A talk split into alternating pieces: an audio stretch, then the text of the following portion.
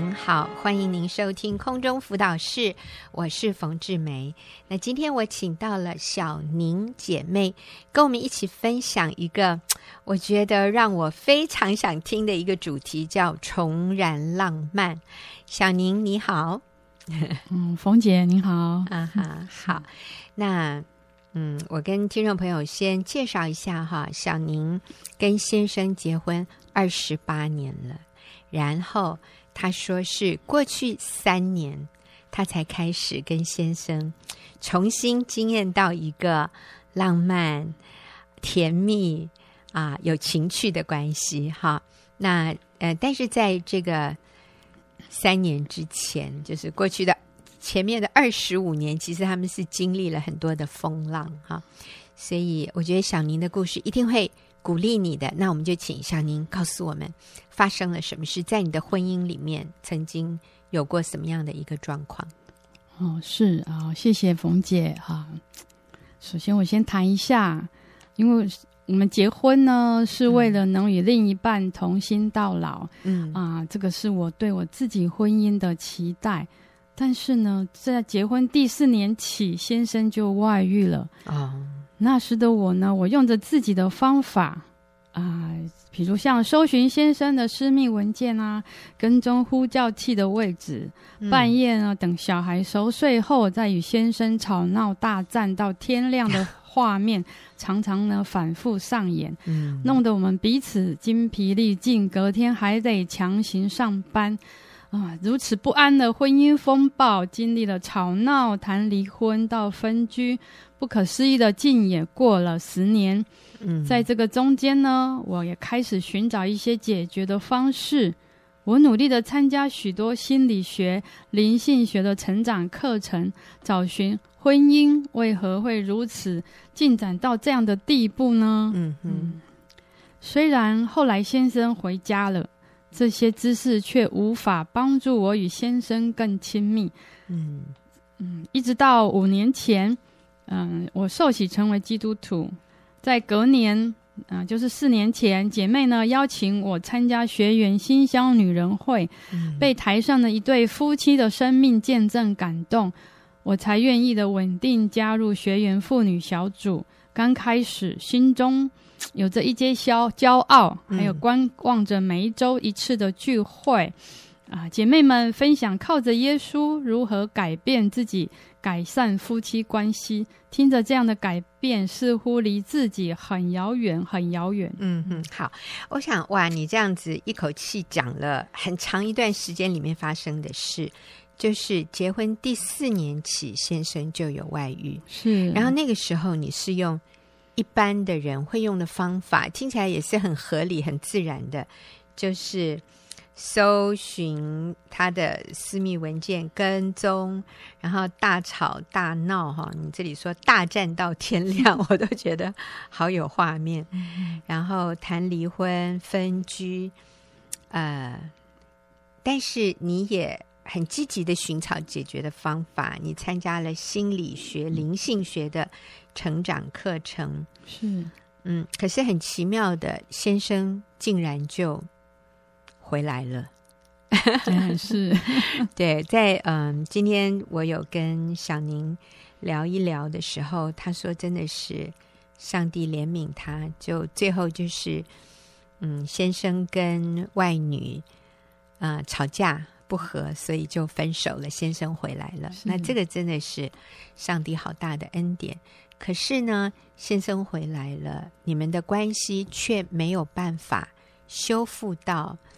一个甜蜜啊、呃、浪漫，或者一个彼此接纳、了解的这样的一个情况，是，所以这样子也又过了一段时间，直到五年前信耶稣，然后四年前来到学员妇女小组，嗯、就开始有一些具体的改变。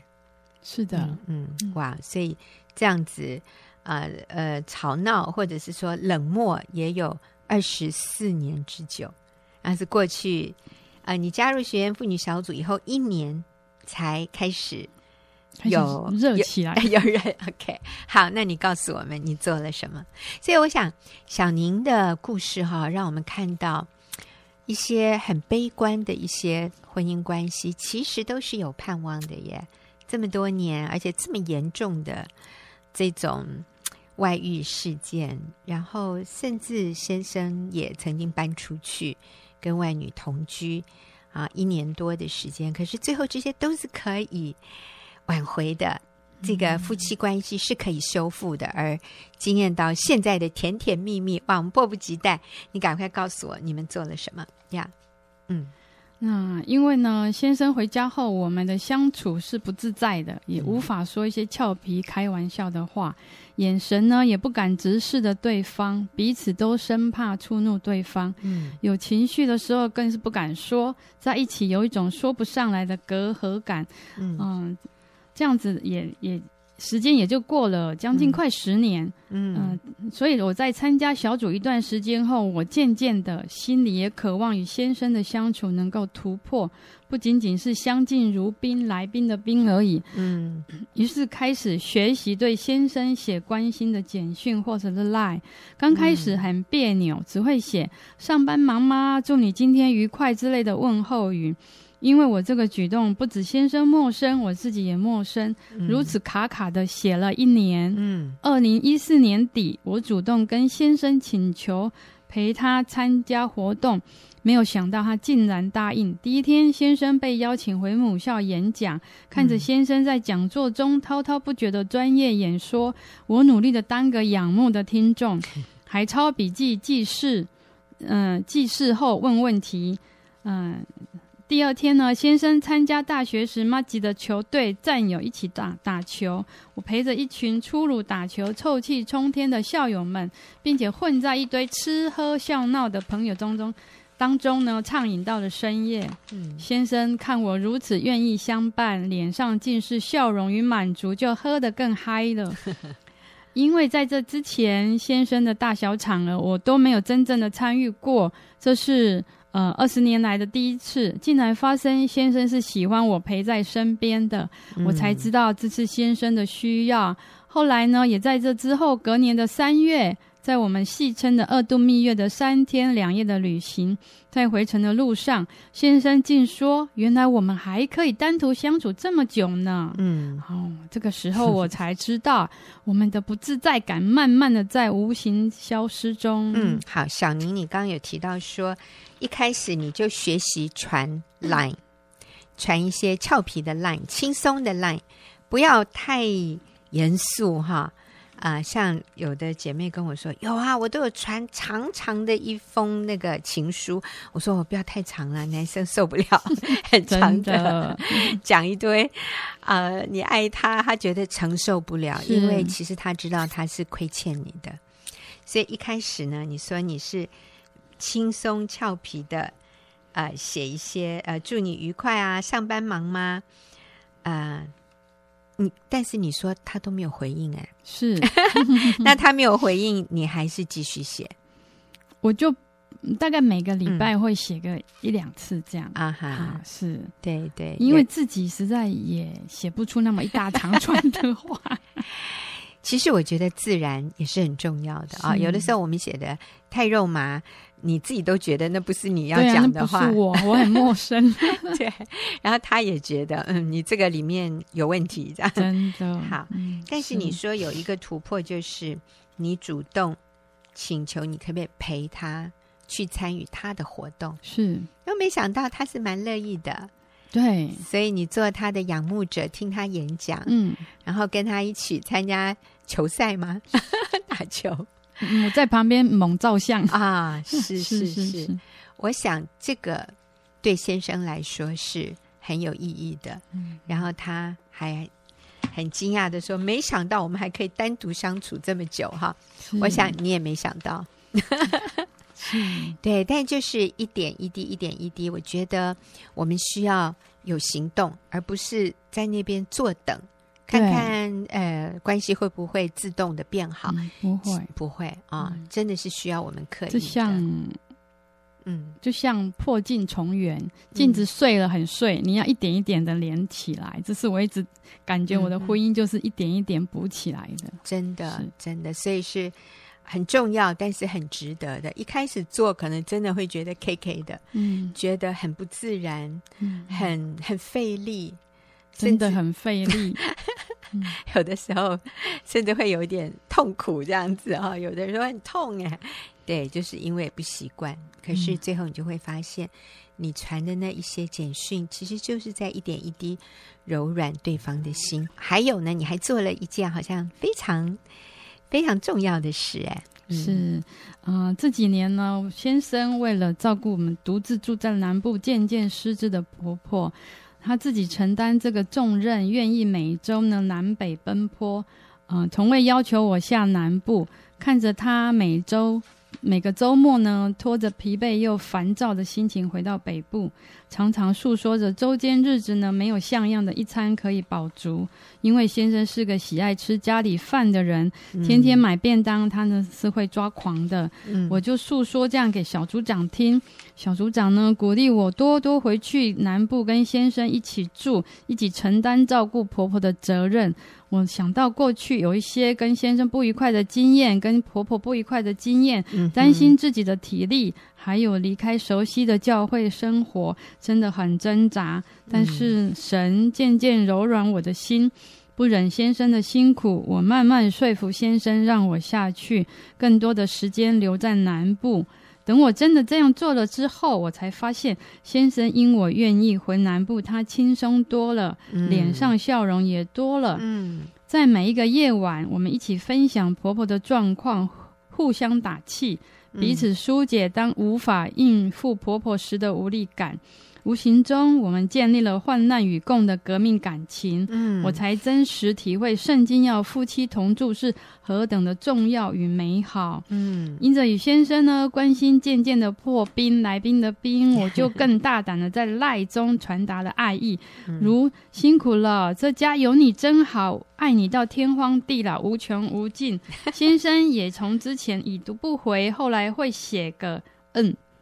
算是有进步了，嗯，写着写着，我会越讲越肉麻。比如呢，嗯、开车载先生去搭高铁回高雄时，刚送走他，我在回程的路上，我就用赖写着：“我开始想你了呢，我的心也跟着你下去了。嗯”啊，犹如我们回到年少时恋爱的样子。嗯，哎、欸，有感觉耶！我听你这样讲，我都都都可以想象，就是你们从以前。嗯，好像他也是很尊重你，说不用回去跟他一起辛苦照顾婆婆，就是周末的时候。嗯、可是你主动愿意，然后你们真的是有难同当哈，患难与共，嗯、不再是说啊不要麻烦你，啊就说可以啊，那我们一起来担这个这个面对这个困难，嗯、反而就让你们的关系更紧密。是，好好哦，嗯，有是。那现在的我呢，更是常常跟上帝呢求创意。就在今年的二月情人节当天下午呢，神呢给我了一个意念，今天要不一样哦。嗯，哦。因着时间的紧迫，眼看着离先生下班进门距离不到半小时，我就拿起家中的 A4 纸裁对半，一张张分开写上祝先生情人节、元宵节、结婚纪念日 二十八周年快乐的大字报，排列呢在柜子上排列，由上至下贴贴在柜子上。嗯、最后呢，我又送上“我爱你到永远”的字贴在餐桌上。嗯，先生回家不经意的看到，乐得一直哈哈笑说。很好，很好。隔天竟然做一个巧克力蛋糕作为庆祝，哇，让我觉得好幸福，好被疼爱呢。嗯，过了一个月，我觉得那自报是临时拼凑的，没有美感。对先生说：“把这些贴纸拿下好吗？”先生说：“贴着很好啊，不要撕掉。”到现在还贴着呢。所以那是从。情人节不是二月吗？对，一直到现在哇，哇，那已经四五个月了哈。啊，是，嗯、真是，所以他很喜欢。那说说看你先生大约几岁好不好？我们要说，你看这个年龄的男人，其实还是很喜欢这种。他跟我同岁，啊，五十多岁，对，五十多岁，嗯，五六十中间这样子。所以各位，我要你知道，不管你年纪多大。嗯，我们都需要这种浪漫。的感觉，对，要去创造的。好，又在今年二月底呢，因着先生工作上调整转换，要担负的责任更大更大，对他呢是个挑战，情绪上是蛮紧张的。我在周一的时候又照例的送他到高铁站，他南下，嗯、而我因着有事找小组长商量，顺道谈及先生的状况。小组长呢，听我这样诉说后，鼓励我应该一起南下陪在他身边。嗯，我就怕先生不喜欢我的惊喜，就先以赖问他，写着说：“亲爱的爸比，今天是你工作上里程碑开始，我的心也想跟着你走，陪在你旁边。”想在晚上你回来时，第一个听你分享今天状况的人，所以我想立刻飞奔下去，好吗？传出后，我跟小组长说，他应该是没有空看的。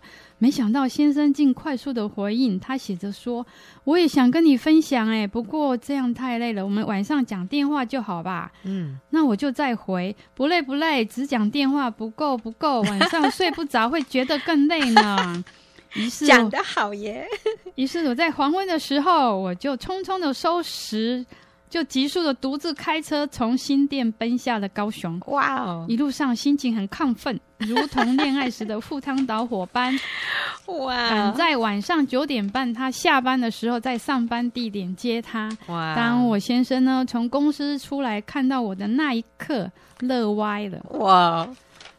啊，脸上尽是笑容，哎、好像电影哦，摸着我的头说：“辛苦了，辛苦了。”当下我们、嗯、等一下呢，我们要去庆祝一下。哦、哎，此刻呢，嗯、我知道我与先生关系更加亲密了。嗯、先生慢慢的也敢在我面前生气了。哦、相处时，我们也开始可以挡情骂俏了。嗯，真是五十六十岁的人哈、哦，嗯、还需要这样子哎，飞奔。尬掐哈，飙车到从台北飙到高雄去约会，嗯，就给他一个惊喜，嗯、然后说我我希望跟你一起庆祝今天这个很特别的日子，因为今天是你工作上面的一个里程碑，是。我要在那里跟你一起分享。我想他很感动的，嗯、你感觉像那个。青少女去约会，他也觉得耶，是他是那个、嗯、那个年轻的青少年在那边等女朋友出现。他本来以为我搭高铁下去啊，哦、所以我车子到那下面接他，他真的是惊喜又加乐歪了。对呀，哎呦，还真的，他就很感动嘛。是，任何人都会感动。嗯，嗯是。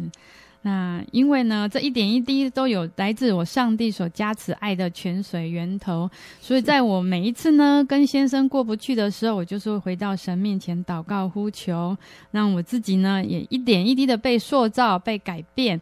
正如圣经雅各书二章二十六节说的：“身体没有灵魂是死的，信心没有行为也是死的。”啊，所以我我要有行出行为才是有。所谓的信心，今、嗯、如今呢，有耶稣的生命在我里面，只要我愿意降服在上帝所启示的圣经真理中，继续花时间精力做好先生帮助者的角色，相信我和先生一定会同心甜蜜到老。阿门！我觉得好感动，真的是结婚二十八年以后还可以经验到这样的一个亲密、甜蜜、浪漫。嗯，重燃爱火的感觉哈，所以不管听众朋友你结婚多久，或者你的婚姻看起来多么的不堪，我觉得改变就是从从你开始。就是如果今天是你在听这个节目，那改变就是从你开始，主动的去做。一开始会觉得 K K 的，会觉得。呃，不习惯会觉得怪怪的，但是没有关系，甚至可能对方都不会有回应。像小宁的先生一开始也是没有回应，啊、呃，只读不回，或者甚至不读也不回哈。嗯，可是就是一点一滴，像他说破镜重圆，那个镜子要一点一滴的粘回去，然后最后你会看到美好的结果。呃，我知道很多人是做了。一小阵子，然后就说没有用，对，他就没有回应，我好挫折，真的，我好受伤，我不想再做了啊！我觉得就很可惜。我们一直强调挽回婚姻、重建婚姻，像烧开水一样，就是你不会一开火那个水就立刻滚的，嗯、真的是要给他个一段时间，是，然后最后突然滚的时候，哇，你就就是就是沸腾了，但是。如果你在中间六七十度的时候你就关火，那好可惜哦，前功尽弃。其实你只要再再等三十度到到一百度，它就滚了哈。所以不要放弃。那下个礼拜我会继续请小宁来跟我们分享，在挽回婚姻的过程里面有哪些事情是不要做的，然后哪些事情是一定要做的。好，那我们谢谢今天小宁的分享。那等一下我们就进入问题解答的时间。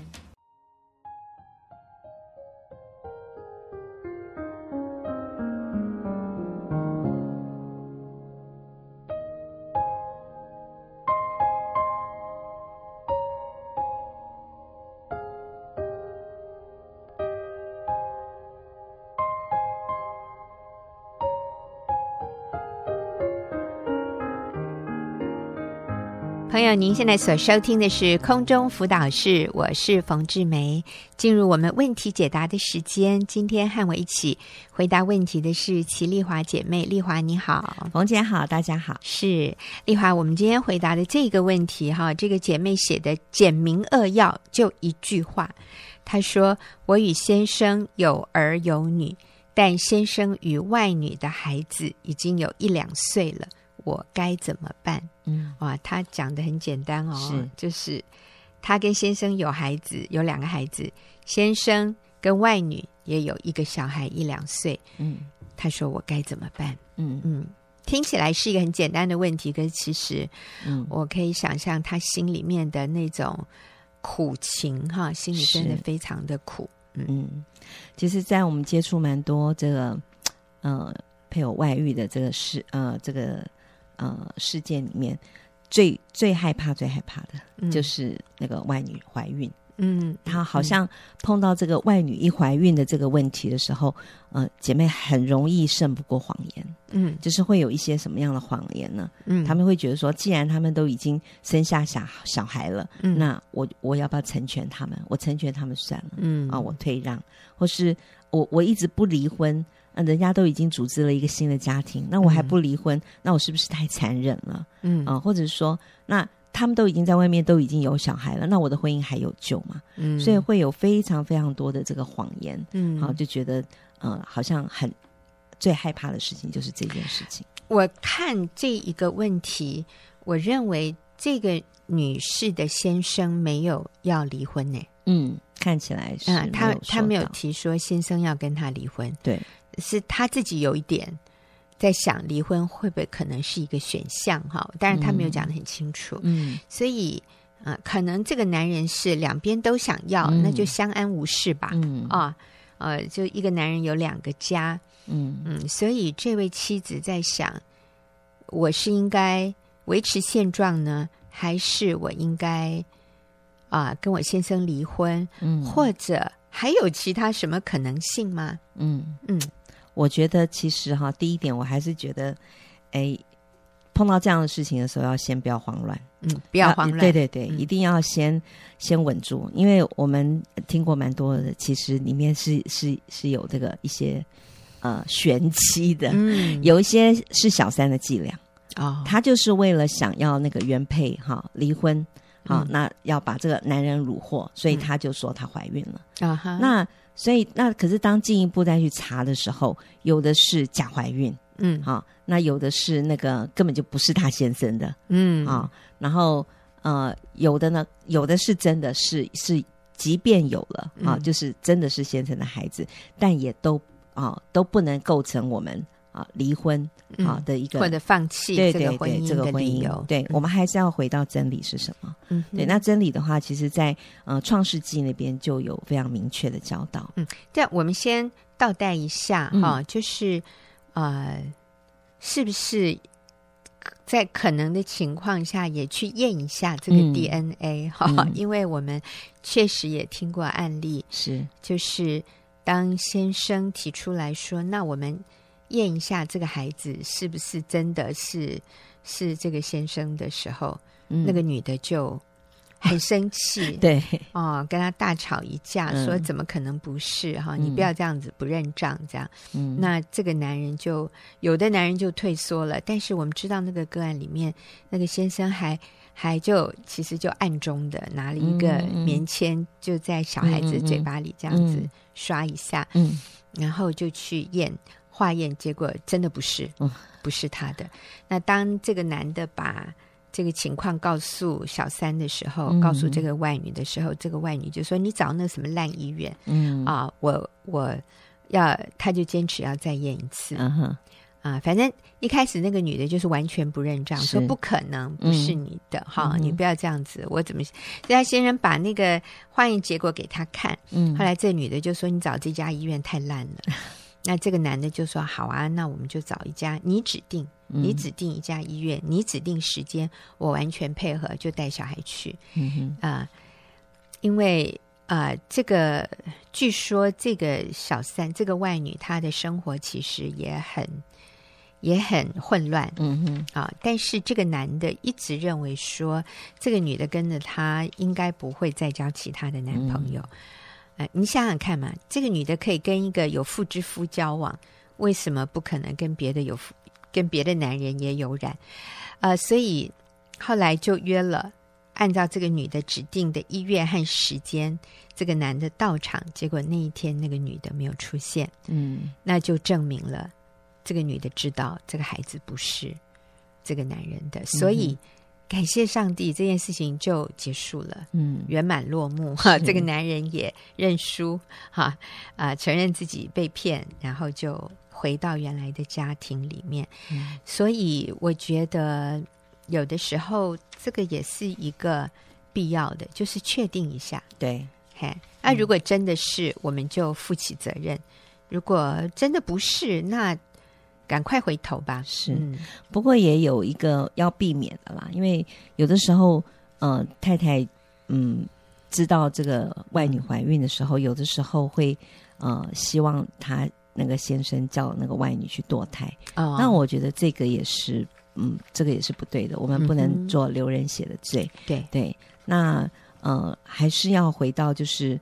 呃，圣经里面的原则，对，圣经里面在创世纪里面就有教导。其实，在当一个男人呢、哦，他在外面，其实大部分外遇的，他不是他起初也都是只是觉得不会被家里发现，他们也不想要，嗯、好，好像就想要两边吧，啊、就是然后外面也也玩一玩。那呃，圣经里面是有个例子是亚伯亚伯拉罕跟撒拉，那个时候是因为啊、呃，撒拉没有办法。啊，生育，所以他就让他的使女夏甲跟亚伯拉罕同房，然后生了以实玛利。那当有以实玛利之后，那个亚伯拉罕就觉得那个就是他的啊后裔了。所以在创世纪十七章十八到十九节那边说到，亚伯拉罕对神说：“啊，但愿以实玛利活在你的面前。”但是神对亚伯拉罕说：“不然。”他说：“你妻子萨拉要给你生一个儿子，要给你要给他起名叫以撒。我要。”与他坚定所立的约，做他后裔永远的约。所以在神的啊、呃，在神对婚姻的心意是一男一女，一夫一妻，一生一世，至死不离。从原配出来的才是后裔。嗯、对。那至于那个呃外女生的，嗯、虽然是啊、呃、这个是带有他血缘的关系，但是那个都呃不是不是后裔，而且在圣经里面的啊、呃、原则是。呃，之后神要下甲带着以斯玛利离开，嗯、离开对，离开。所以，呃，在这样的情况之下，嗯、呃，呃，这个这个女士问说：“那她该怎么办？”嗯，那其实就是做好，还是仍然做好他自己妻子的位分，坚定不离婚。嗯、对对，该离开的是外女和那个孩子，是而不是原配和原配的小孩。嗯、对，没错。嗯、所以，你的这个法律的位置。嗯，呃，上帝所高的这个位置，原配妻子的位置是永远不需要动摇的，他也不会动摇的。对，只要你不放弃，对，除非你放弃了，那那你就没话说了，是，是你自己不要的。否则的话，你这个妻子的位分和你的孩子，在这个家庭里面，他永远是那个合法的，嗯，合法的后裔。是，你是那个合法的妻子，那那个外女和外女生的孩子。不是在上帝原先的设计蓝图里面的那个，不是上帝要祝福的一个他原来的计划里面的的那个部分，所以我们不要自己把那个合法的身份啊，上帝祝福的这个位置放弃了。嗯，那我觉得魔鬼就是要我们放弃这个位置，没错，魔鬼就是要让那个外女以为她可以，她可以用手段来争取到这个根本不是他的东西。嗯、所以，我们如果让位的话，我觉得这是非常不聪明的做法。我们是把一个最宝贵的一个一个位置哈。就放弃了，嗯、那最后受亏损的是我们自己。对啊，我们反而呢，让那个非法的变成合法。嗯，那其实这个给我们的孩子也是一个非常错误的示范。对，嗯，那这个男人已经犯错了，嗯、我们身为妻子的不用犯，不需要犯错来、嗯、来，好像促成一个原本错误的事情，让它变成对的。那个，这个就是是非颠倒。嗯，我也另外再要。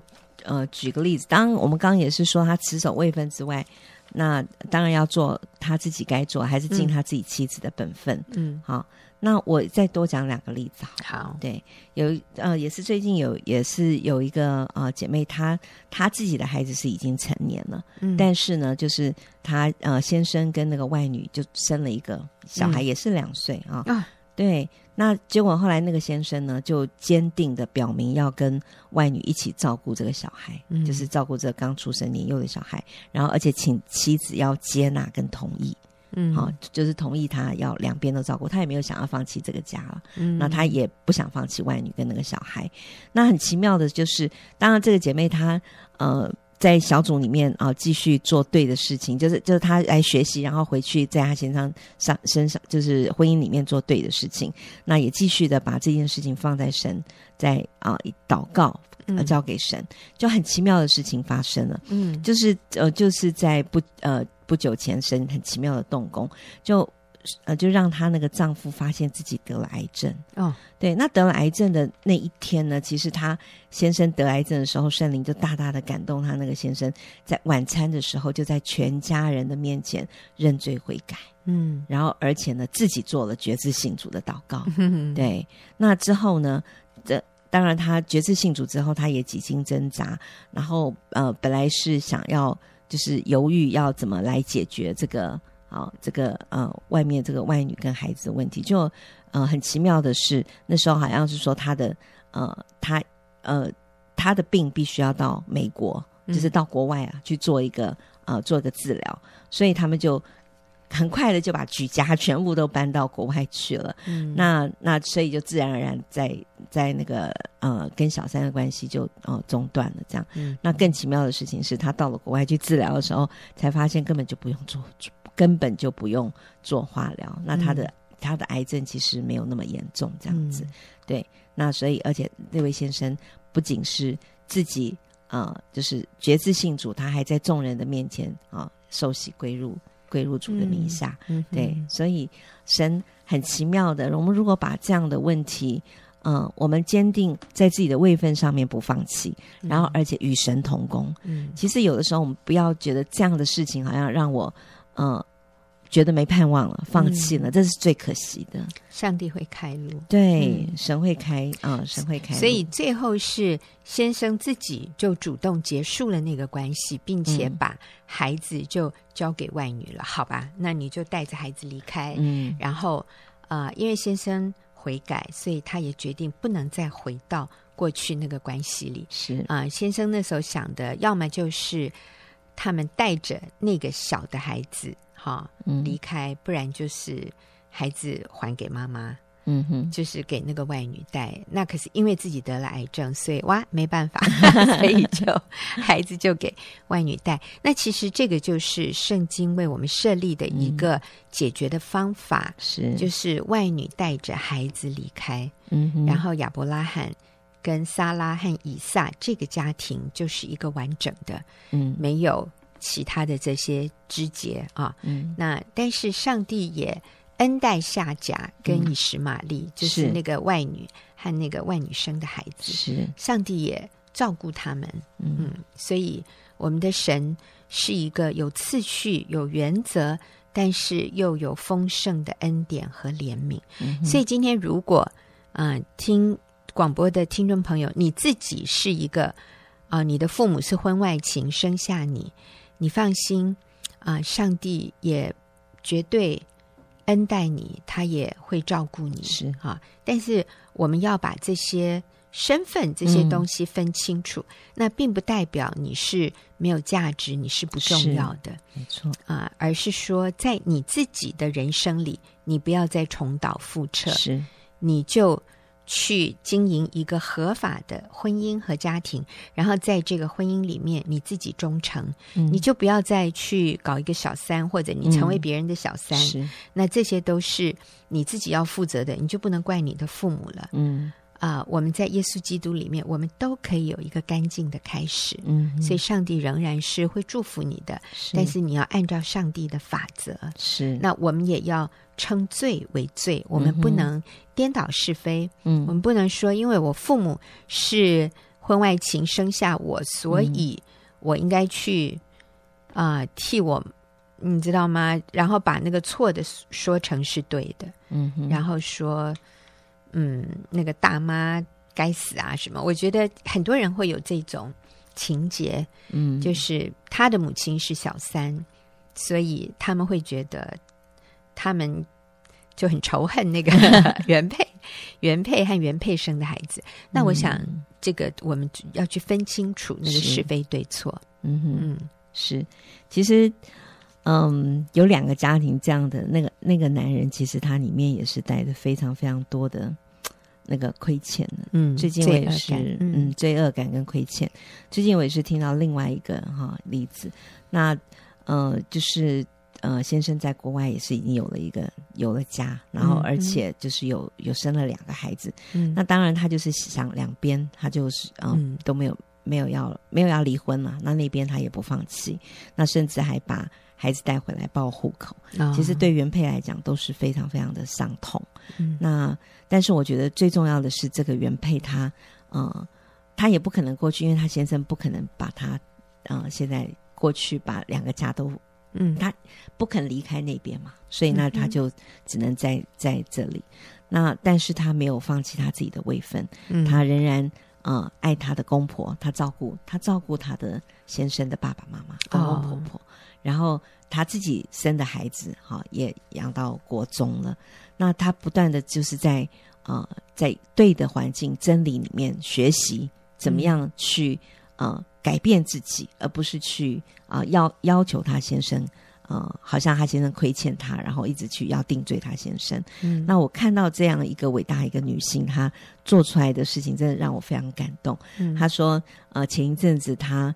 更是在上了一个辅呃那个辅导的课之后被激励，他就觉得他需要呃，他跟上帝祷告，他说求神呢给他先生回来的时候再给他一个机会，让他跟他先生亲口的表达他愿意等他，然后让他就是让他先知道他他对他是不改变的，然后就才做完这样的祷告，没想到第二天他先突然回来了，没有预警的就突然回来了，那他就好想学那个。呃，讲员讲的就是他也可以，好像每一次当跟他先生碰面的时候，他不再是紧张，不再是有压力，他希望是跟先生一个约会的情况之下，嗯、所以他就鼓起了勇气，跟他先生想要制造一个能够单独谈话的机会。那就那次呢，他呃就呃几天下来，他其实还是非常的胆怯。嗯、那后来一直到他先生要离开，他就鼓起勇气跟他先生说：“我可不可以送你去？”啊，机场，那他先生这次居然没有拒绝他，因为以前他都是拒绝他的，是。那就这次没有拒绝他，他就跟着他先生，就是送他先生到机场。在路上的时候呢，其实他先生非常的感叹，嗯、他就跟他说，他就说他觉得他跟他女儿，就是跟那个国三的女儿很疏远、嗯、啊，他就说，而且他就立刻讲，他就说女儿应该很恨我吧，嗯，他就这样子跟啊跟他的太太，所以真的，我告诉你们，外遇的男人没有一个快乐的，都是苦的不得了，哎，真是不要做傻事，真的。嗯、那这个姐妹也真的，我觉得她好棒啊。其实她常常，她这件事情他们在家里也不太提啦，就是她呃，孩子好好的带孩子这样子。那他就姐妹就回他先生说不会的，他说女儿只是比较少看到你而已。嗯，他说女儿没有恨你，她只是比较少看到你。对，然后他就立刻表达说我们会永远等你回来的。嗯，就这时候他第一次他说。他没想到，他先生用哽咽的声音说：“他说我做错了，就永远是错了。嗯、其实他就是很悔恨，可是他也不知道该怎么回头了。嗯、对，那我觉得他真的是他知道他错了，他其实非常非常懊悔。嗯、我觉得从这几个字里面，这一句话里面，就可以感受到这个男人的懊悔跟悔恨。嗯、对，那可是姐妹，我觉得好好棒。他就是说我也有错。当初我没有跟你一起出国，嗯、是啊，好。我想因为时间的关系，我们在这里做一个结论哈。先生跟外女有了孩子，我真的要说，不管你先生在哪里，请你立刻搬过去。嗯，如果是海峡两在海峡对岸，请你搬过去。是，如果你先生是在另外一个国家。啊，有的是先生在台湾，太太在什么欧美的国家，请你搬回来，嗯、你不能让你先生落单。是你先生有外遇，你也你也有百分之百的责任。是夫妻就是不可分房，没错。还有你说做对的事是什么？你要做好一个妻子该做的。第一个是与他同房，嗯。第二。敬重、仰慕、顺服他。嗯，对，男人好需要被仰慕，嗯，男人好需要被了解。是，好，所以谢谢听众朋友的收听，也谢谢谢谢丽华，我们下个礼拜。